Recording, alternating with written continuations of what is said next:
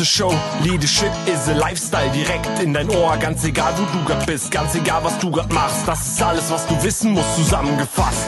Du willst nach oben oder dass alles so bleibt. Du willst ein bisschen glücklicher oder erfolgreicher sein. Du willst, dass du Ziele erreichst. Dann nimm dir doch die nächsten Minuten für dich Zeit. Denn das ist, was Leadership is a lifestyle heißt. Herzlich willkommen in meinem Podcast Leadership is a Lifestyle.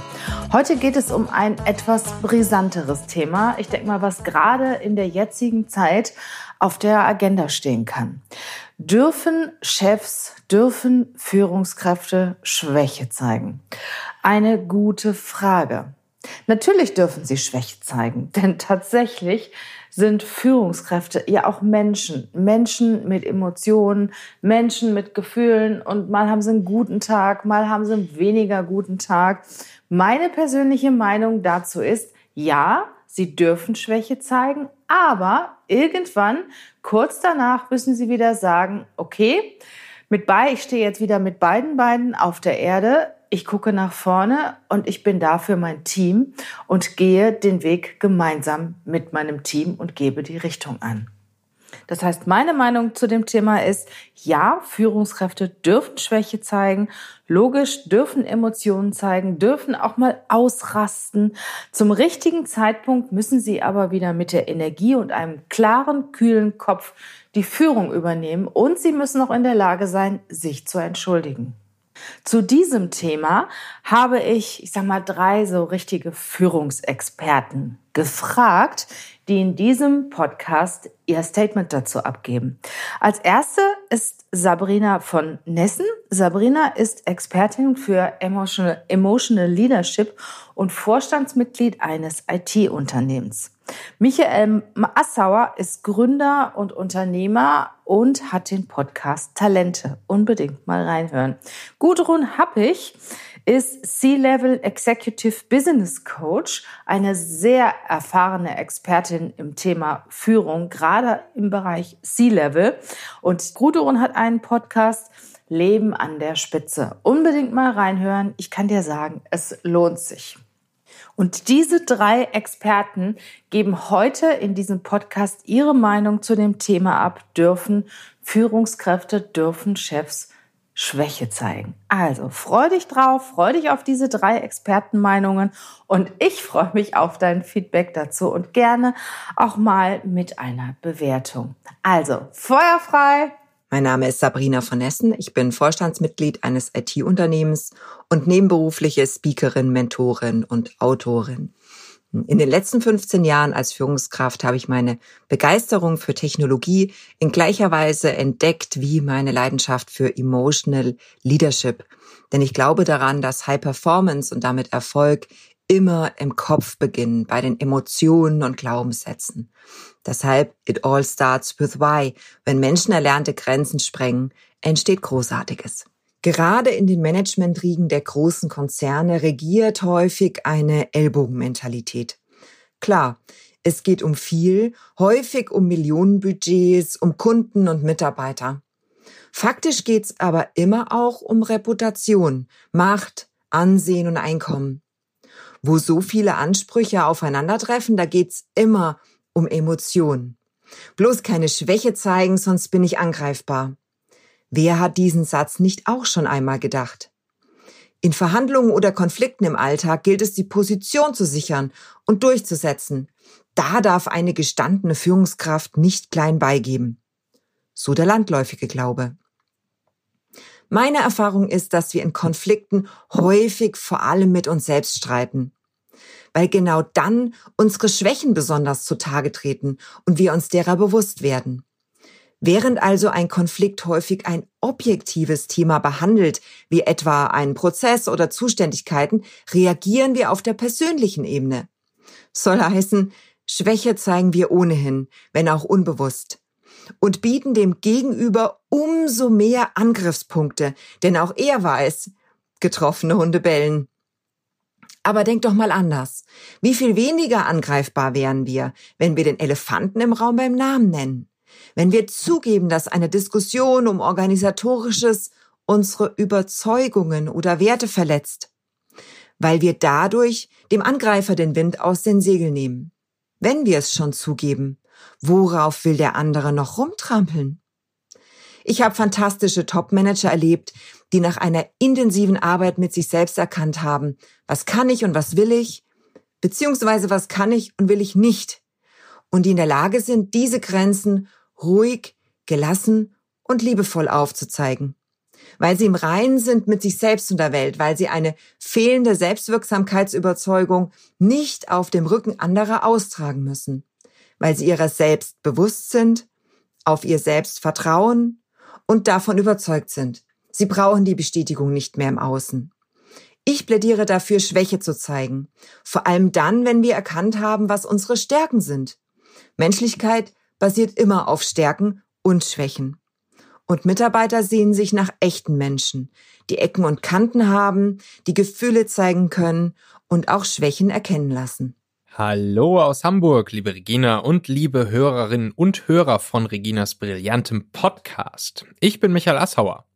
Dürfen Führungskräfte Schwäche zeigen? Dazu habe ich euch einfach mal drei Hacks aus meinem Buch Der Mitarbeitermagnet, wo insgesamt 302 Hacks drin sind, äh, mitgebracht, die, glaube ich, dazu ganz gut passen.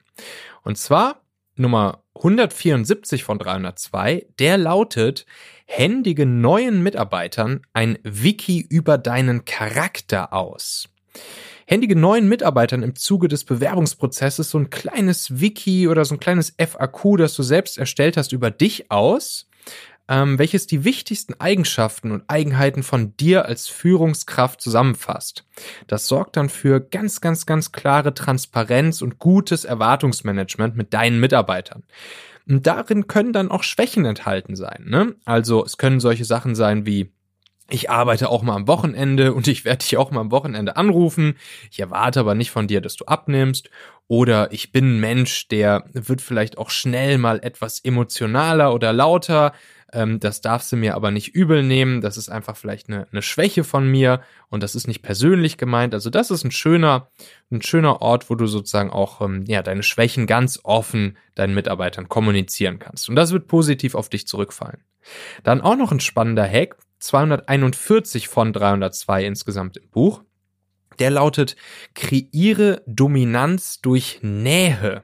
Klingt vielleicht erstmal ein bisschen paradox, ist aber evolutorisch sehr sinnvoll. Ne? Also wenn du als Führungspersönlichkeit ähm, Nähe zulässt, ähm, dann erhältst du damit gleichzeitig deine Dominanz. Weil du zeigst damit, ähm, ich brauche zu dir, lieber Mitarbeiter, keine Distanz oder Schutzhaltung einzunehmen. Ich bin hier ohnehin der sozusagen in Anführungszeichen stärkere in unserer Beziehung. Das heißt, durch dieses ähm, auch Schwächen zulassen, Schwächen zeigen, äh, Nähe zulassen, kreiert man gleichzeitig auch eine Dominanz, ähm, die sich dann auch wieder sehr positiv auf das Verhältnis mit deinen Leuten auswirkt. Hack Nummer 21, zu guter Letzt hier noch eine kleine Inspiration vom guten Steve Jobs. Der hat dazu ja gesagt, ne, it doesn't make sense to hire smart people and tell them what to do.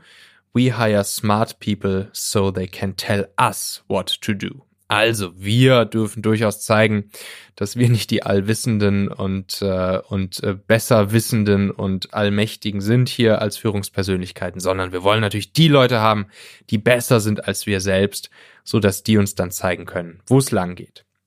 Wenn dich solche schnellen, einfachen Inspirationen und Hacks grundsätzlich interessieren, dann hör doch gern auch mal in meinen Podcast rein, ähm, der Talente-Podcast. Da war ja Regina auch schon mal zu Gast. Und da gibt's dann mit jeder Folge solche direkt umsetzbaren, bärenstarken Tipps und Tricks hier aus der Praxis, damit du als Führungspersönlichkeit noch leichter die besten Leute für dich gewinnst, sie lange an deiner Seite behältst und auch Großes mit ihnen erreichst kannst jetzt einfach mal in deiner Podcast-App nach Michael Asshauer suchen, ähm, Talente-Podcast, da findest du dann mich und meinen Talente-Podcast mit diesem orangenen Cover, kannst du einfach mal auf Abonnieren oder Folgen klicken und dann hören wir uns die Tage im Talente-Podcast. Liebe Grüße, bis dahin, dein Michael Asshauer. Vielen lieben Dank, liebe Regina, für die Einladung zu deinem Podcast-Projekt Dürfen Führungskräfte Schwäche zeigen. Gerne beteilige ich mich mit meinen Antworten. Die Frage ist ja, was ist eigentlich Schwäche? Ist damit vielleicht gemeint, Schwäche zeigen im Sinne von Ängsten und Unsicherheit zeigen? Da ist meine Antwort ein ganz klares Ja. Während der Corona-Krise wusste und weiß keiner, wie es genau weitergeht. Im Grunde sind alle unsicher und haben Angst. Und es gibt verschiedene Formen, damit umzugehen. Er stellt sich die Frage, wie führe ich bei eigener Unsicherheit und auch noch Unsicherheit im Außen? Wie halte ich die Leute bei Laune? Wie führe ich, dass die Mitarbeiter sich ernst genommen fühlen? Aus meiner Sicht gibt es da zwei große Unterschiede. Zum einen gibt es die Helden, Sie erklären laut und deutlich einfache Lösungen, manchmal doch indem sie Andersdenkende abwerten. Im Grunde ist es aber eine eher unbewusste Angstabwehr. Klar, ich kann die vielen Menschen verstehen, die die Unsicherheit nicht aushalten oder aushalten wollen, gerne die Verantwortung loswerden und sich jemandem anhängen, der ihnen die einfachen Lösungen verspricht. Wenn es denn funktionieren würde, wäre das ja prima. Leider wissen diese Helden es in der Regel ja auch nicht besser. Und wenn es dann schief geht, werden diese Helden Schuldige finden, die sie für ihr eigenes Scheitern verantwortlich machen. Hand aufs Herz. Möchten Sie selbst so einer Führungskraft Ihr Vertrauen schenken? Also ich nicht. Und dann gibt es die andere Sorte von Menschen. Aus meiner Sicht sind es die wahren Helden, die echten, die die Fakten ganz klar benennen und daraus das Beste machen. In meinen Executive Coachings haben wir in diesem Jahr mehr als einmal genau diese Situation durchgesprochen. Müssen wir in Kurzarbeit? Müssen wir entlassen? Wie werden wir die Krise überstehen? Unsagbar viele Fragen und es gibt einfach keine einfachen Antworten. Variante A, ich, ich verspreche Erfolgsparolen. Alles kein Problem, das bekommen wir hin. Ganz ehrlich, wer von uns kann das schon behaupten? Ich plädiere dafür, versprechen Sie nichts, was Sie nicht halten können. Sie wirken früher oder später unglaubwürdig und verspielen sich das Vertrauen Ihrer Mitarbeiter. Und genau darauf kommt es doch jetzt an. Das Vertrauen der Mitarbeiter behalten und stabilisieren. Doch wie? Meine Empfehlung, erstens tauchen Sie nicht ab, sondern seien Sie da, präsent und sichtbar. Das geht übrigens auch online. Zweitens, seien Sie transparent und offen. Wenn Sie keine Ergebnisse und Maßnahmen verkünden können oder wollen, dann seien Sie in den Prozessen transparent. Zum Beispiel, wir sind gerade dabei, eine Notfallstrategie zu entwickeln. Dazu benötigen wir noch die Rückmeldung von XY, sei es der Vorstand, der Gesellschafter, der Kunde, egal. Machen Sie transparent, was Sie gerade tun, wo Sie gerade stehen. Formulieren Sie auch, die Gespräche sind in den letzten Zügen. Ich vermute, wir wissen Ende nächster Woche mehr. Dann werde ich unaufgefordert wieder auf Sie zukommen. Fragen Sie auch Ihre Leute um Lösungen, zum Beispiel in einem Workshop. Wie können wir mit weniger Geld und oder Technik die Projekte zum Erfolg bekommen? Bringen Sie Ihre Leute aus der Lethargie ins Handeln. Spielen Sie verschiedene Szenarien durch, ganz offen. Sprich, beteiligen Sie die Mitarbeiter und Führungskräfte an der Lösung. Und verzichten Sie noch einmal mehr alles wissen und können zu können. Also, seien Sie offen und transparent. Sagen Sie nichts, was nicht wahr ist. Sagen Sie nicht unbedingt alles, was Sie wissen. Seien Sie zuverlässig, wenn Sie für Freitag nächste Informationen versprechen, dann sollte unaufgefordert am Freitag irgendein Lebenszeichen von Ihnen kommen. Stehen Sie dazu, dass Sie auch nicht genau wissen, was in XY Zeit ist. Machen Sie deutlich, was Sie tun, um die Lage zu verbessern. Vor allem seien Sie glaubwürdig und zuversichtlich. Achten Sie darauf, dass Sie an Ihren Taten gemessen werden. Das dann wächst das Vertrauen und ihre vermeintliche Schwäche, dass sie sich als Mensch mit ihren Unsicherheiten zeigen, wird eine ihrer größten Stärken. Bei allem Zeigen von Schwäche machen Sie sich immer bewusst, in welcher Rolle Sie sich befinden. Es handelt sich immer noch um einen Business-Kontext und Sie sind als Führungskraft verantwortlich für mitunter mehrere tausend Mitarbeiter.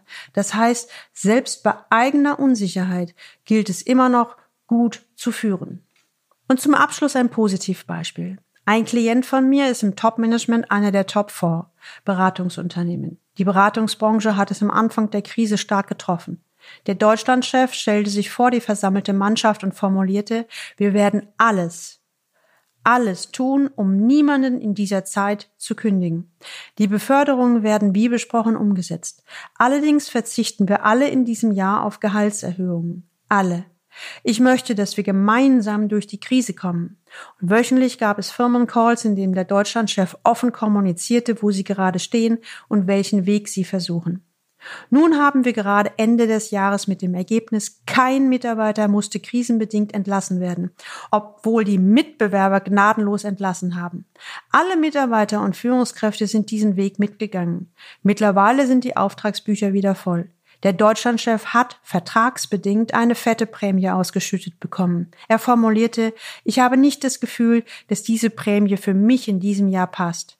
Daher werde ich dieses Geld an unsere Stiftung spenden. Ich möchte keine Extrawurst.